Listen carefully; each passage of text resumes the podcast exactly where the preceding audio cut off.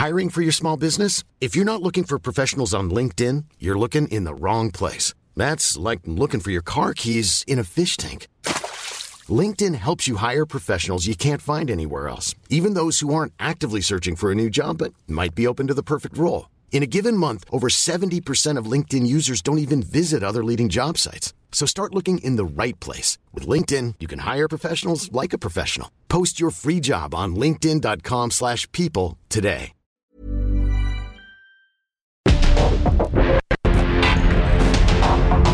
Porque el mundo actual no se entendería sin la economía, las finanzas y los negocios. Acompaña a Mario Maldonado, el columnista de negocios más joven y objetivo del periodismo financiero en su programa. Bitácora de negocios. There's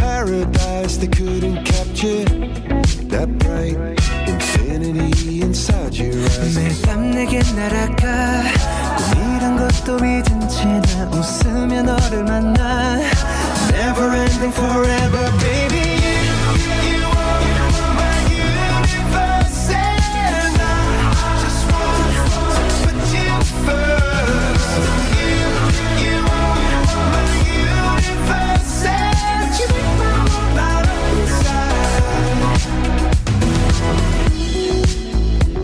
어둠이 내게 흔들편했었지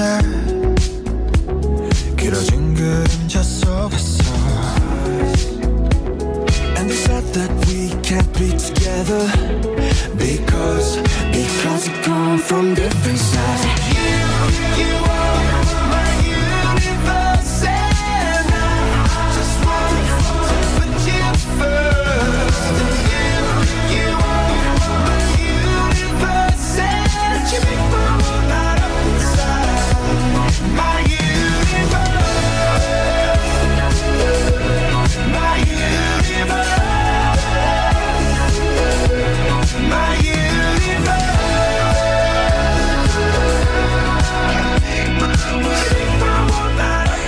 Esta canción fue grabada por la banda de rock británica Coldplay y el grupo surcoreano BTS. Fue lanzada el eh, 24 de septiembre del 2021 a través de Farlaphone y también Athletic Records como el segundo sencillo del noveno álbum de estudio de Coldplay, Music of the Spirits. Después del 13 de septiembre del 2021 se reveló que My Universe era una colaboración entre Coldplay y BTS. Al principio era un suspenso, pensaban que solamente la había grabado la banda en solitario, pero se dio a conocer después esta colaboración y este anuncio se hizo mediante un mensaje codificado que se publicó de hecho en las cuentas de Alien Radio FM de Coldplay en redes sociales. Y Coldplay se formó en Londres en 1996. Es uno de los grupos más relevantes de la década de los 2000, de los 2010 y yo creo que también de la actualidad. Por su parte, BTS se formó en Seúl en el 2010 y debutó en 2013 bajo la compañía Big Hit Music.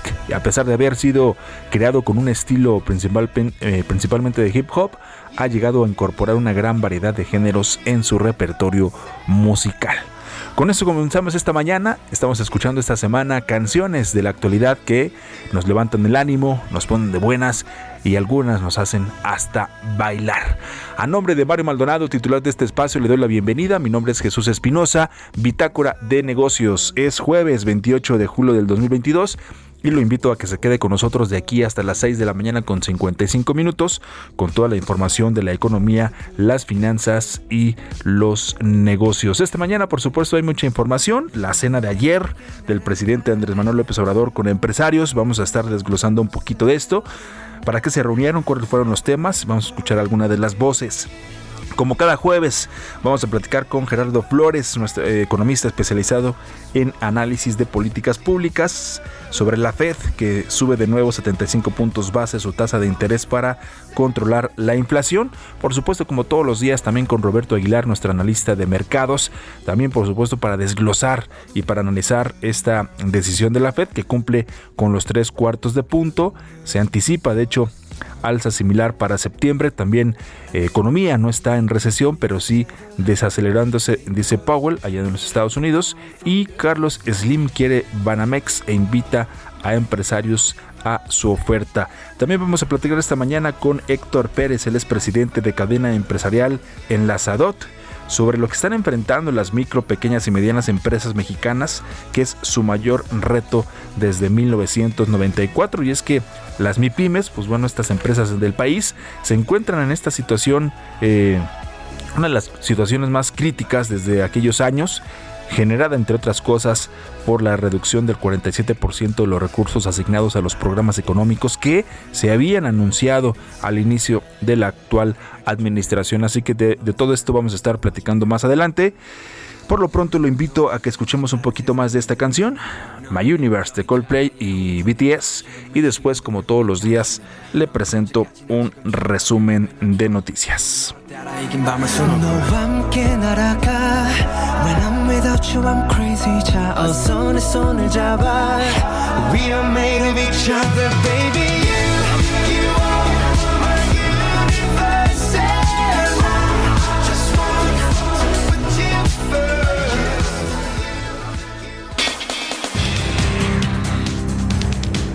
Por dos horas, el presidente Andrés Manuel López Obrador se reunió este miércoles en Palacio Nacional con la jefa de gobierno de la Ciudad de México, Claudia Sheinbaum, e integrantes de su gabinete de funcionarios federales para revisar la construcción de las vialidades y el tren de lechería que conectará con el Aeropuerto Internacional Felipe Ángeles. Un juez federal negó amparar a Karime Macías, ex esposa del ex gobernador Javier Duarte, quien pretendía que se revocara la orden de aprehensión que hay en su contra por el delito de fraude, específico por un monto de 112 millones de pesos. El juez segundo de distrito en el estado de Veracruz resolvió el reclamo de Macías Tubilla, quien señaló que el delito ya había prescrito con el objetivo de atenuar los efectos económicos adversos que provoca el aumento de los precios de los fertilizantes en los costos de la producción de alimentos, las Secretarías de Agricultura y Desarrollo Rural, de Hacienda y los fideicomisos instituidos en relación con la agricultura, FIRA Banco de México, anunciaron la implementación de medidas de apoyo. Moody's publicó un reporte sobre la generación de energía hidroeléctrica en América Latina. De acuerdo con este reporte, hoy en día el 40% de la capacidad de generación es a través de energía hidroeléctrica, sin embargo su expansión se verá limitada por riesgos ambientales que harán que el desarrollo de infraestructura de este tipo de energía vea su punto más alto en este mismo 2022. Iberdrola tiene hasta el próximo 5 de agosto para garantizar la multa de 9.145.000 pesos que le impuso la Comisión Reguladora de Energía. Debido a que el Servicio de Administración Tributaria se encuentra de vacaciones, el juez tercero de distrito en materia administrativa, especializado en competencia económica, radiodifusión y telecomunicaciones, dio más tiempo para exhibir la garantía. La jefa de gobierno de la Ciudad de México, Claudia Sheinbaum, sostuvo una reunión con el gobernador de Sinaloa, Rubén Rocha, y de Veracruz, Cuitláhuac García, para revisar los avances del convenio firmado por la Ciudad de México con ambos estados en materia de digitalización de trámites. La mandataria capitalina señaló que la experiencia de la ciudad en esta materia es compartida con seis estados que replicarán el desarrollo tecnológico de la capital para contar con una plataforma similar a llave CDMX y simplificar trámites, cerrarle el paso a la corrupción y disminuir tiempos de espera para la ciudadanía. Recordar que llave CDMX es un mecanismo de autenticación digital que permite a los ciudadanos realizar trámites o servicios con solo registrarse y proporcionar documentación básica. Actualmente ya opera llave Michoacán y llave Campeche.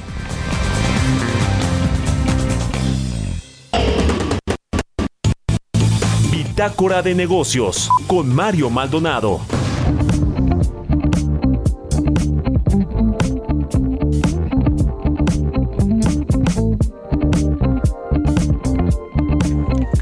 Bueno, ya le decíamos sobre esta cena que tuvo ayer el presidente de la República, Andrés Manuel López Obrador, con empresarios, con la cúpula de empresarios. Por ahí de las 8 de la noche comenzó esta cena, poco a poco fueron llegando desde las 7 de la, de la noche, una cena que se alargó hasta cuatro horas. Allí estuvieron presentes, por supuesto, todos nuestros compañeros de los medios de comunicación que después de esta, bueno, previo y también después de esta cena, tuvieron la oportunidad de platicar con algunos de los empresarios en esta que ha convocado el presidente, que convocó desde ayer. Allí estuvieron presentes, por supuesto, Francisco Cervantes, el presidente del Consejo Coordinador Empresarial. También se dio cita a Carlos Slim, presidente del Consejo de Administración de Telmex, y también Carlos Bremer, del Grupo Balúe Daniel Chávez, el presidente del Grupo Vidanta y asesor también honorario del, Tren Maya. Estuvo por ahí Vicente Yáñez, el presidente ejecutivo de la Asociación Nacional de Tiendas de Autoservicio y Departamentales, la, la LANTAD. Y extraoficialmente, bueno, los empresarios señalaron que en esta cena que ya le decía, inició por ahí de las 8 de la noche, se promovió el sorteo especial de la Lotería Nacional del 15 de septiembre, donde lo recaudado se va a dirigir a proyectos hídricos. También, por supuesto, por ahí llegaron 10 eh, de los llamados niños gritones de la Lotería Nacional. Si, si hubo ahí en las redes sociales imágenes donde también se veía una tómbola llegando a Palacio Nacional, era por esta razón, para promover este sorteo del 15 de septiembre. Y bueno, también Antonio del Valle eh, estuvo por ahí del Consejo Mexicano de Negocios que descartó que fueran convocados a la reunión con el mandatario, mandatario para hablar del tercer paquete de infraestructura del gobierno federal y cuáles fueron los temas que se plantearon entonces en esta escena que duró alrededor de cuatro horas. Bueno, hablaron, hablaron diferentes personajes. Al término de esta, de esta cena habló el presidente de la Coparmex, José Medina Mora, en donde dio detalles precisamente de los temas que abordaron ahí con el presidente en esta cena. Vamos a escuchar al presidente de la Coparmex, José Medina Mora. Reunión para presentar proyectos en el estado de Sinaloa. Acompañamos a los empresarios de Sinaloa y a su gobernador a presentar los, los proyectos que se van a hacer de infraestructura, de carreteras, de presas sobre todo, y que finalmente van a ayudar para el desarrollo de ese, de ese estado. Ahí estaba José Medina Mora, presidente de la Coparmex. Por su parte, también Francisco Cervantes, el presidente del Consejo Coordinador Empresarial, afirmó que todo lo que sea infraestructura para agua es algo que va a apoyar actualmente. En esa reunión también participaron cerca de 50 empresarios sinaloenses. Están eh, poniendo el ejemplo, así lo dijo Cervantes, en infraestructura en agua y fue lo que destacó el líder empresarial. También Daniel Becker, presidente de la Asociación de Bancos de México, indicó que con dichos eh, proyectos y su impacto se pueden generar hasta 30 mil empleos en esta zona y sobre la presencia de elementos que hacían referencia a la Lotería Nacional, José Medina Mora también aclaró que fue para invitarlos a participar en el tradicional sorteo del 15 de septiembre en el que cada cachito va a valer 500 pesos, como fue el caso de, del, del sorteo por el avión y tendrán este apoyo también las obras de infraestructura en Sinaloa. Y bueno, ya por su parte, el presidente Andrés Manuel López Obrador, en otros temas, antes de esta cena, en la mañanera, por la mañana de ayer en miércoles, convocó a su gabinete para este jueves ahí en Palacio Nacional para echar a andar la nueva fase de la austeridad republicana en el gobierno federal, a fin todo esto de pasar a la pobreza franciscana, al tiempo que destacó también que producto del combate a la corrupción se han ahorrado más de 2 billones de pesos en la mañanera de este miércoles en el Salón de la Tesorería, el mandatario adelantó también que antes de que termine su sexenio va a presentar al Congreso dos iniciativas, una constitucional y una secundaria, para presionar por más austeridad del gasto público. Así lo dijo el presidente ayer y vamos a llevar a cabo medidas de austeridad adicionales. Como vamos a reducir bastante, casi no va a haber viajes al extranjero. Ya vamos a procurar que toda la comunicación se haga por teléfono o por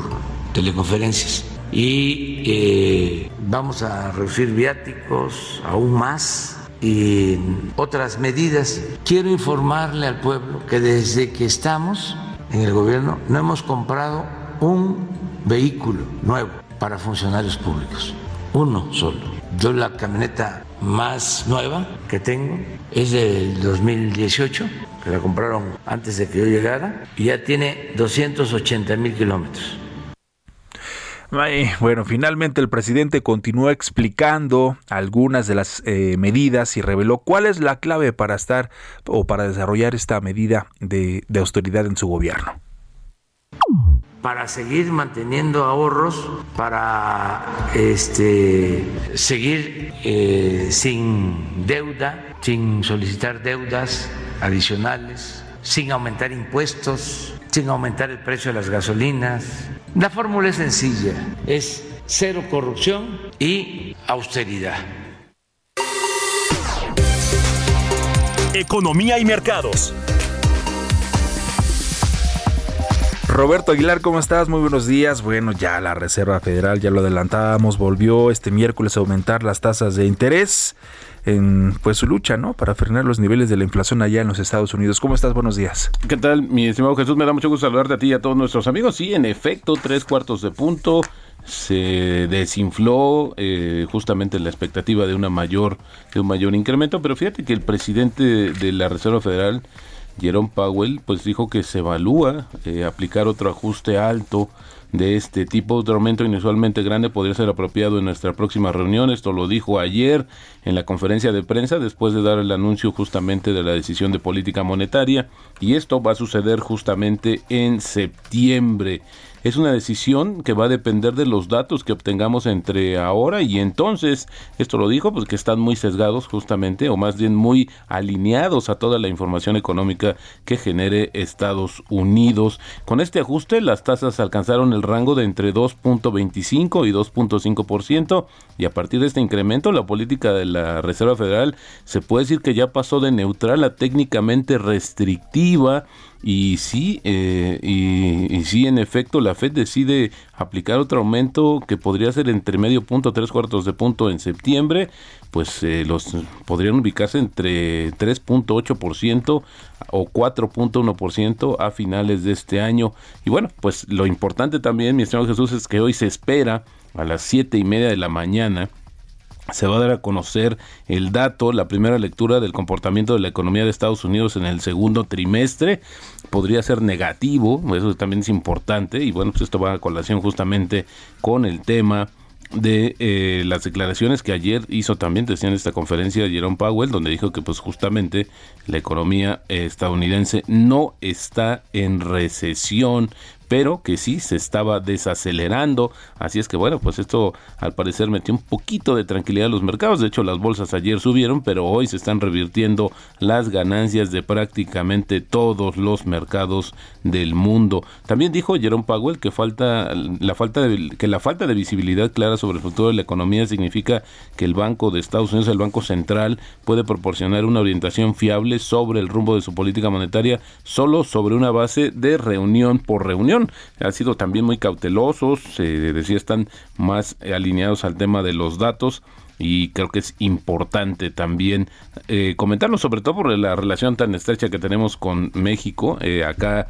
el Banco de México va a dar a conocer justamente el, el 11 de agosto su decisión de política monetaria y bueno, pues también presionado porque la inflación sigue, sigue subiendo, sigue desatada a pesar de lo que comente el presidente Andrés Manuel López Obrador. Y fíjate, tengo un anuncio también importante que podría incidir en la inflación a nivel global, mi estimado Jesús, es un tema que se ha venido manejando desde hace varios días, eh, ha tenido sus altibajos, pero finalmente la Marina de Ucrania anuncia la, que se reanuda la actividad de tres, tres puertos del Mar Negro y con ello pues también justamente se comienza la exportación de granos eh, que había estado pues detenida justamente por el tema bélico. Aquí eh, es importante comentar la participación de Turquía de la propia Organización de las Naciones Unidas, porque de hecho hay un centro de coordinación que va a supervisar la aplicación del pacto, este pacto, y que ha calculado que el comercio marítimo volverá en los próximos días a restablecerse, y sin duda una buena noticia, porque esto podría incidir en la baja en el precio internacional de los granos, que también ha sido un elemento muy importante que ha presionado, como te decía, la inflación, no solamente en México, sino en todo el mundo. Y luego también eh, que Santander quedara fuera del proceso, como lo anunció. Eh, Inbursa aseguró que sigue dentro de la competencia para comprar Banamex. Eh, de hecho, lo que anticipó ayer es que invitó a otros empresarios para participar de manera conjunta. No se sabe, no, no mencionó justamente eh, si, quiénes son los que se suman, pero sí es importante comentar que justamente están en la etapa de silencio, eh, porque ya analizan las sinergias que podrían darse con el banco si el precio hace sentido a ambas partes. En este sentido, justamente uno de los directivos de Inbursa eh, comentó que el proceso, eh, que en este proceso invitó a otros empresarios mexicanos para participar de manera conjunta en el proceso de compra y venta de Banamex, sin precisar de quién se trata, pero bueno, pues por ahí se dice que justamente es Germán Larrea de Grupo México, que también ayer en su conferencia eh, de resultados, pues reconoció que están analizando. No, no fue, fue muy ambiguo en ese sentido, pero al final creo que es importante comentarlo. Imagínate esta, esta unión, mi estimado Jesús, entre Germán Larrea y Carlos Slim, porque si vemos ya las condiciones que el presidente de alguna u otra manera dejó sobre la mesa, pues estos, este grupo podría alcanzar fácilmente o cumplir justamente con estas eh, con estos requisitos. Uno de ellos es justamente evitar despidos masivos y esto pues era inevitable si un banco grande lo compra. Esto es inevitable porque obviamente se duplican las, las unidades, las áreas, así es que, bueno, pues interesante lo que sucede. Ahora están en la lucha justamente más visibles eh, Banorte, que no ha quitado el dedo del renglón, y ahora pues estos anuncios que se están dando. Pero pues te, digo que por, en el mercado se comenta que esta alianza no se descarta para nada, es decir, que Grupo México e Inbursa vayan juntos por Banamex. También ayer se informó que Sky, que es eh, la unidad de televisión satelital de Grupo Televisa, va a ofrecer un nuevo servicio móvil con la red de AT&T en la segunda mitad del año. Eh, es un plan eh, justamente es un plan que fue aprobado ya por la Junta Directiva de Televisa y bueno, dijo que el mercado inicial para el servicio móvil será la base de clientes de pospago justamente de Sky.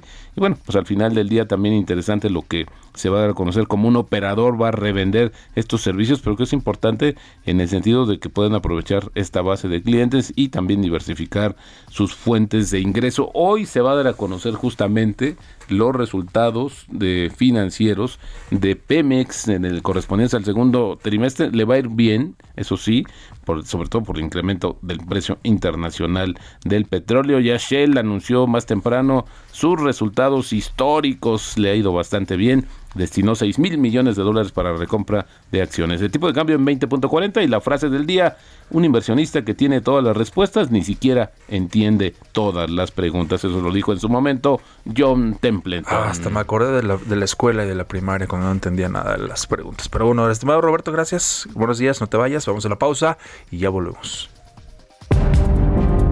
En un momento continuamos con la información más relevante del mundo financiero en Bitácora de Negocios con Mario Maldonado. Regresamos.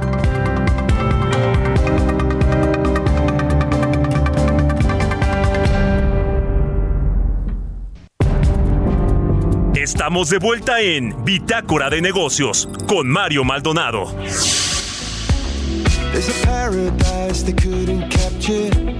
That bright infinity inside your eyes. 매일 밤 내게 날아가 꿈이란 것도 잊은 채 나 웃으며 너를 만나 Never ending forever baby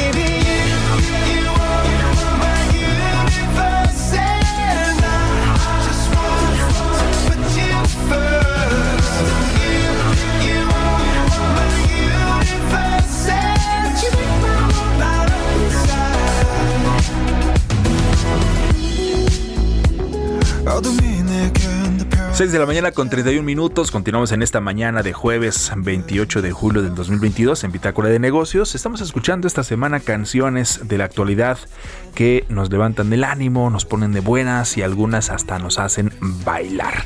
Y hoy elegimos My Universe de la banda Coldplay en colaboración con BTS, esta banda británica Coldplay formada en Londres en 1996 y BTS que se formó en Seúl en el 2010. Platicábamos ahorita en el corte los gustos musicales de Roberto Aguilar. Vamos a implementar próximamente la semana de Roberto Aguilar. Nos decías, Robert, que te gusta mucho la banda The Cure, entre otros Entre grupos. otros, sí. A ver si no se arrepiente. ¿No? Entonces un día vamos a implementar tu semana, ¿qué te parece? Me para parece que, perfecto. Para que pongamos las canciones que te gustan a ti, que me haga justicia. Que de repente Ryan Reynolds here from Mint Mobile. With the price of just about everything going up during inflation, we thought we'd bring our prices down. So to help us, we brought in a reverse auctioneer, which is apparently a thing. Mint Mobile unlimited premium wireless. Ready to get 30, 30, bit to get 30, bit to get 20, 20, 20, bit to get 20, 20, bit to get 15, 15, 15, 15 just 15 bucks a month. So, Give it a try at mintmobile.com slash switch. $45 upfront for three months plus taxes and fees. Promo rate for new customers for limited time. Unlimited more than 40 gigabytes per month. Slows. Full terms at mintmobile.com. te veo que hace muecas con la, con la elección musical, igual que el Quique, igual que el ingeniero Adrián, pero bueno. y, luego a, Kiki que se le ocurre poner otro tipo de canciones que, que no, pero bueno, ya, ya lo regañamos y el viernes está, está bloqueado Kiki Hernández aquí en la consola para, para escoger la música. Pero bueno, con esto nos vamos al segundo resumen. Son las 6 de la mañana con 32 minutos. Le presento la información más importante de la economía, las finanzas y los negocios.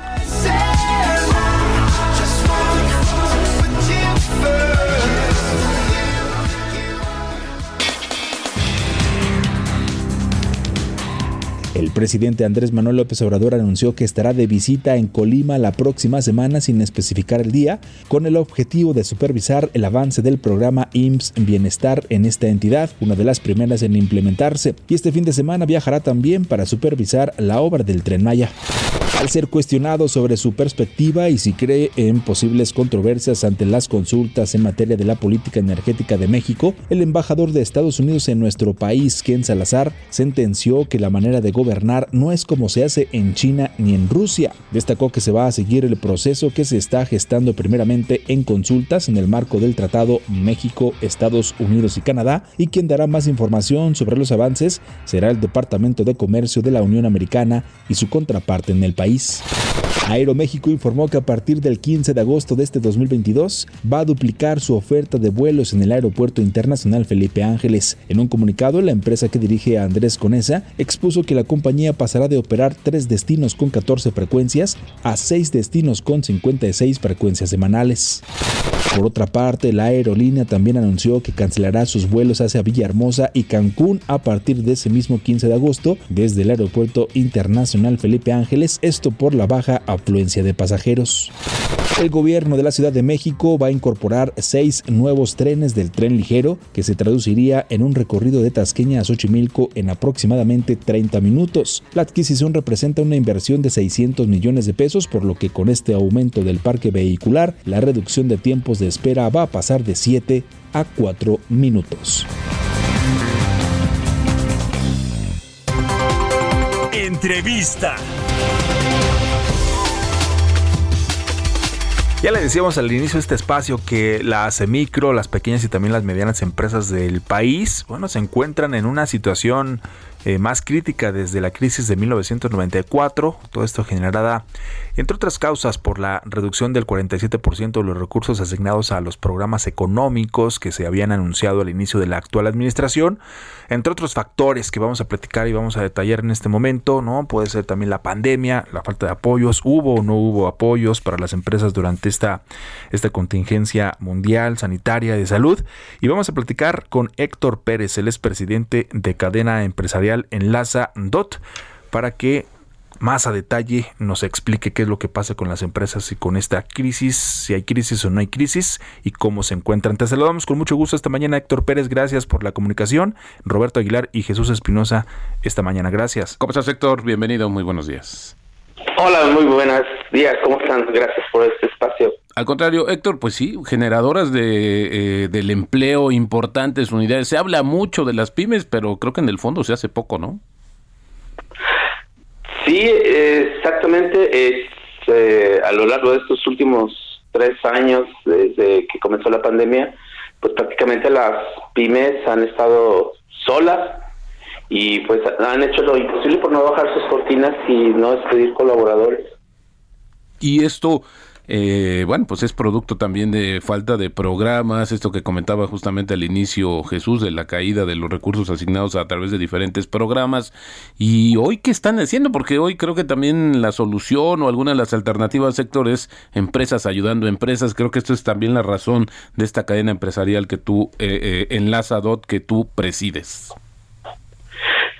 Sí, eh, pues eh, gran parte de este heroísmo de las micro, pequeñas y medianas empresas ha sido la colaboración mutua, entre ellos y, y, las eh, tecnología ha evitado que el dinero se estanque. Las micro sí han estado usando el tema, por ejemplo, de las redes sociales para seguir comercializando sus productos y servicios, pero no ha, no ha habido a, a nivel este, federal apoyos significativos para para que sigan eh, trabajando. Pues de, de hecho, pues mm, sobre todo este 2022, pues no hay no hay no hay programas federales para para apoyar a las micros. Las micro y pequeñas empresas, pues ahorita están urgi, urgidas, urgidas de crédito barato para poder seguir trabajando. Héctor, que el crédito, al contrario, puede que se encarezca y número dos, ante la situación de, de pues, eh, austeridad del gobierno, pues es también muy poco probable de que se den algunos eh, programas, o sea, reactiven algunos programas. Entonces, ante esa perspectiva, pues como decías, esta cadena, esta cadena empresarial, ¿qué, qué es básicamente eh, a lo que se enfoca la cadena empresarial en Lazadot, Héctor? Mira, nosotros eh, hay un antes y un después de pandemia. Nosotros antes de pandemia, eh, nuestra misión como asociación civil para empoderar a la micro pequeña y mediana empresa es eh, acercar programas para que éstas puedan seguir creciendo. Mira, las micro pequeñas empresas tienen una curva de aprendizaje de maduración. Ah, históricamente las micro ah, tienen un proceso eh, de, como le llaman, de subsistencia. Eh, las, um, sobre todo, por ejemplo, las micros nacen del autoempleo y de y del eh, no nacen no nacen como de, como del emprendimiento tecnificado. Sobre todo, por ejemplo, te voy a dar un dato muy importante porque esto casi no se sabe. Eh, oficialmente oficialmente se dice que se en el 2000 entre el 2020 y el 2021 se perdieron más de un millón de, de pymes pero más sin embargo con el desempleo y con el cierre de muchas empresas en el 2020 eh, se, se habla de que nacieron más de 8 millones de microempresas. Y esto esto no se dice mucho porque no hay datos eh, oficiales. Los datos oficiales siempre son los que te da el INS y el SAT eh, o el INEGI pero el 70% de las microempresas es muy difícil de, ponerle número. Pero todas estas personas que se quedaron en el desempleo entre 2020 y 2021 se pusieron a hacer algo por el autoempleo y el autosostenimiento. Históricamente las microempresas nacen así todo el tiempo y tienen un proceso de maduración. Por lo general siempre estos estos eh, emprendimientos mueren entre los seis meses y los dos años. Y entonces tiene un proceso de maduración.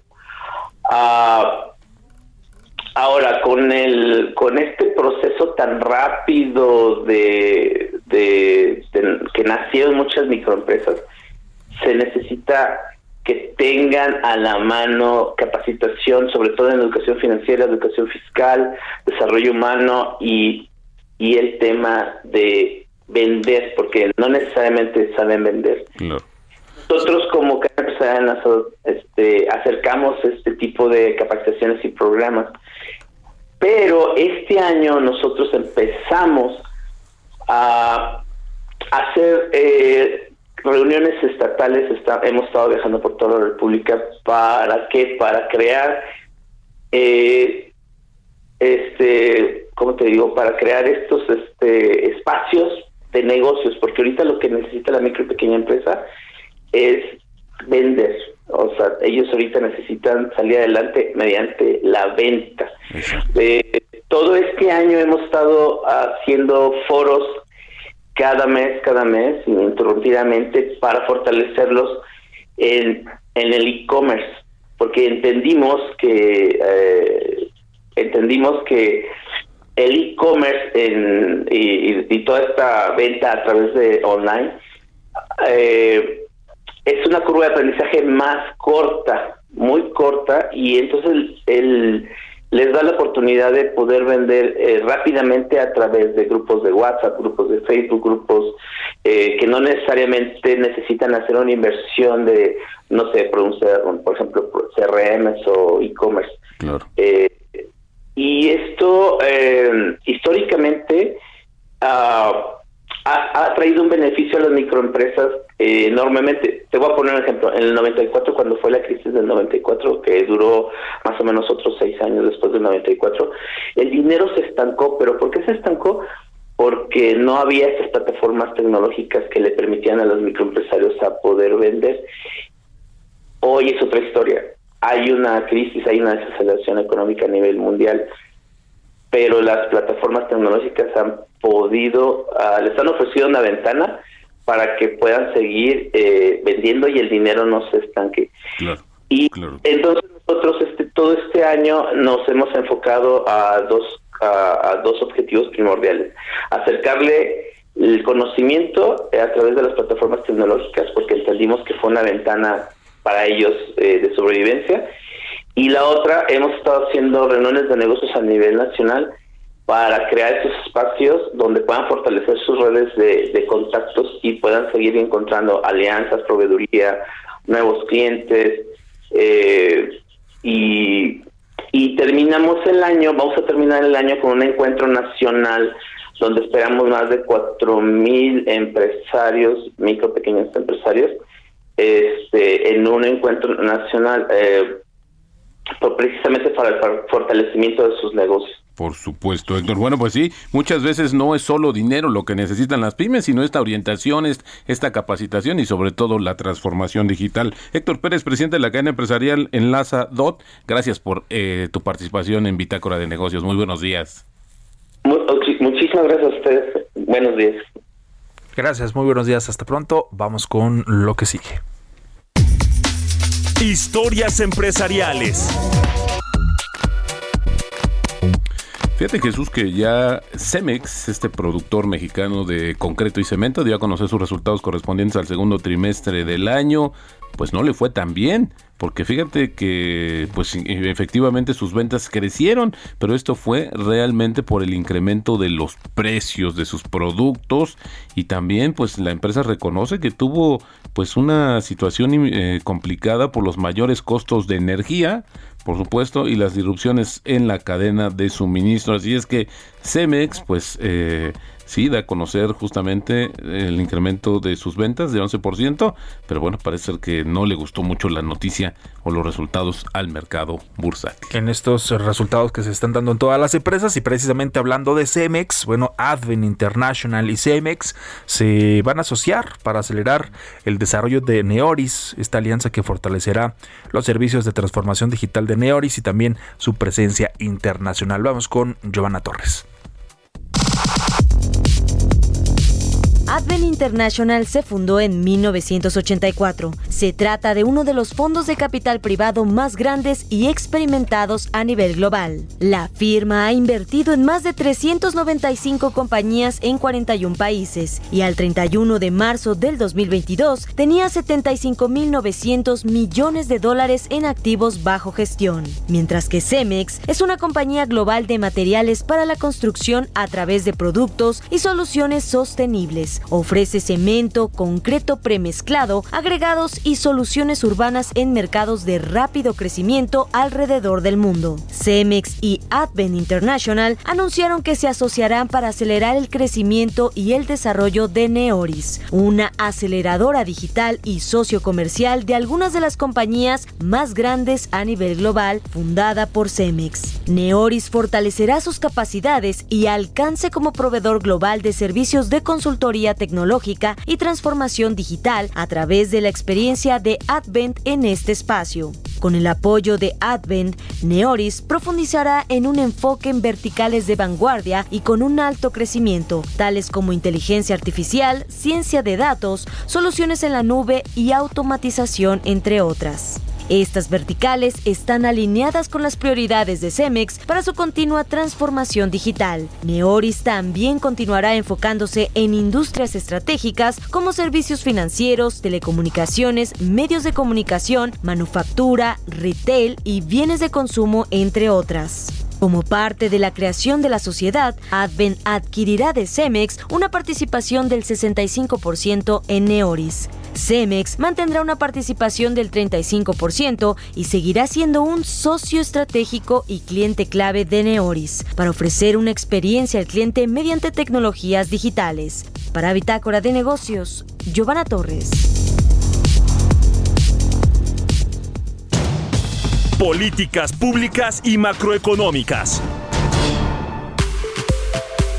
Bueno, ya tenemos en la línea a Gerardo Flores, colaborador de Bitácora de Negocios. Él es economista especializado en análisis de políticas públicas. ¿Cómo estás, Gerardo? Bienvenido, muy buenos días. Muy, muy buenos días, Roberto y Jesús. Buen día. Saludos para, para ustedes y, y, los que nos escuchan. Pues sin duda eh, la noticia, mi estimado Gerardo, la, el, el movimiento del monetario, la Reserva Federal, pero también deja como abierto la puerta a muchas otras cosas, sobre todo en el contexto de esta inflación.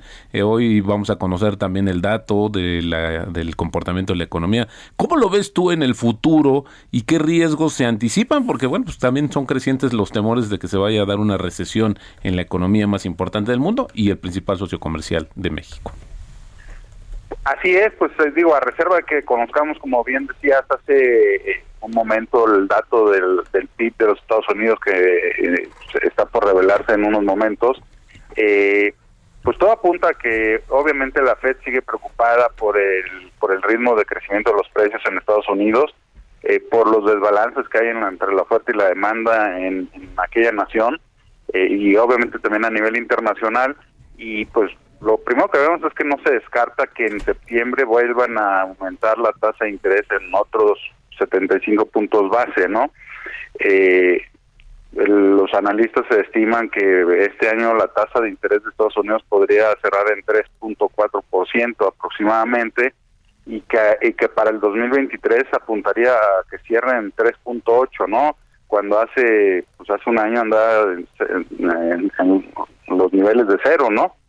Entonces, eh, pues sí es un es es una perspectiva, digamos, preocupante porque sin duda alguna va a enfriar la economía de Estados Unidos y sin duda va a enfriar la economía eh, mundial y además se está elevando los costos de financiamiento sobre todo los países en desarrollo, ¿no? Estamos viendo cómo Argentina está teniendo problemas serios con con su tipo de cambio, al grado que ya están hablando de, de remover a la secretaria de Economía apenas un mes de que fue nombrada, ¿no? Eh, entonces ya estamos empezando a ver este, situaciones de, de, que pueden anteceder una crisis en algunos países y es el caso concreto de, Argentina que ha estado sumido en, en, problemas de ese tipo durante años, pero parece que se está acentuando, ¿no? Entonces, eh, pues sí apunta que la tasa va, aunque aunque el, el presidente de la Fed dejó claro que podría empezar ya a bajarse el ritmo de crecimiento de las tasas, tampoco descartó, como decía, que, en septiembre se incremente en puntos en 75 puntos base, ¿no?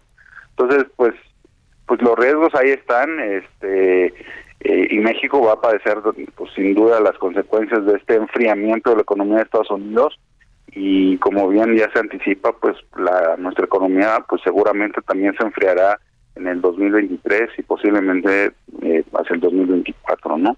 Claro.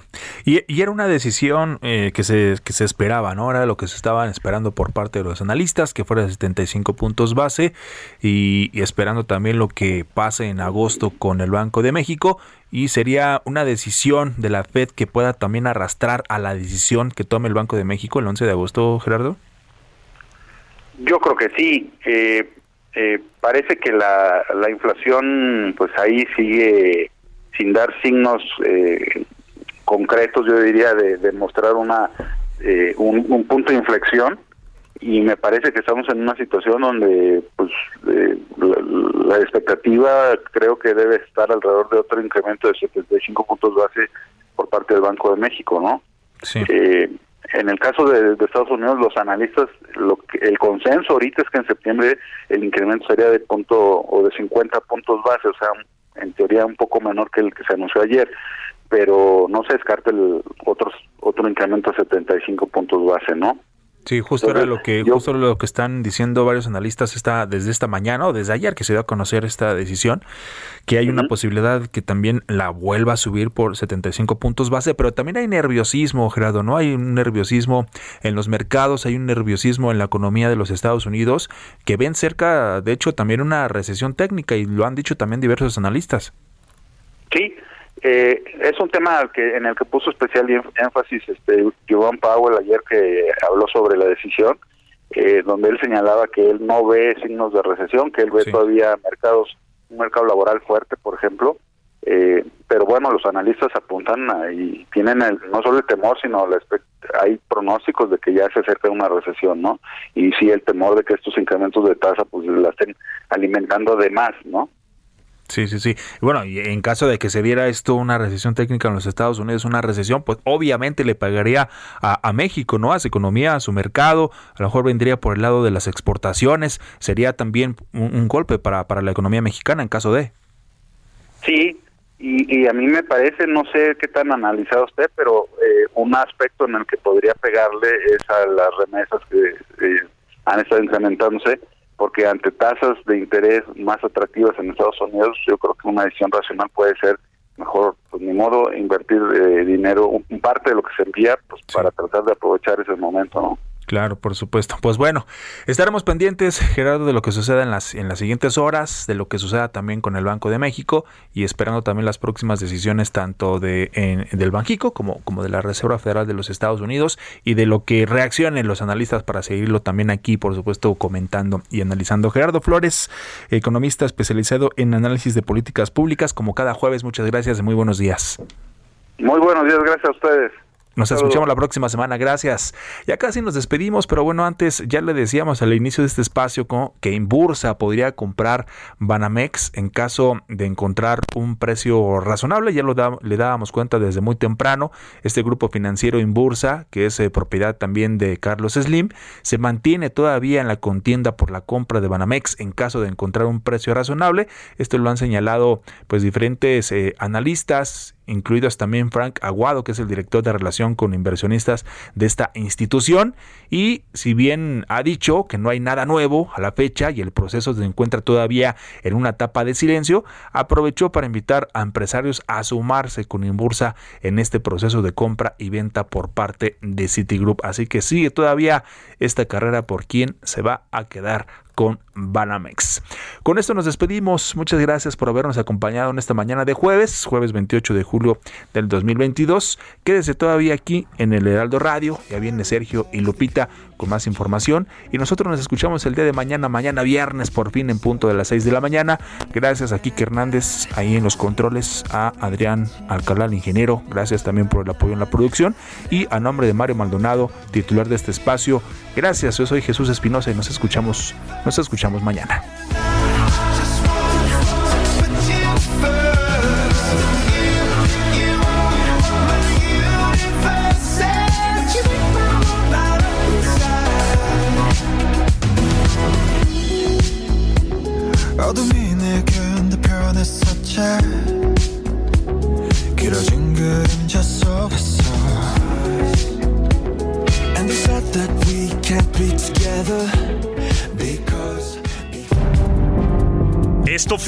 Bitácora de Negocios con Mario Maldonado.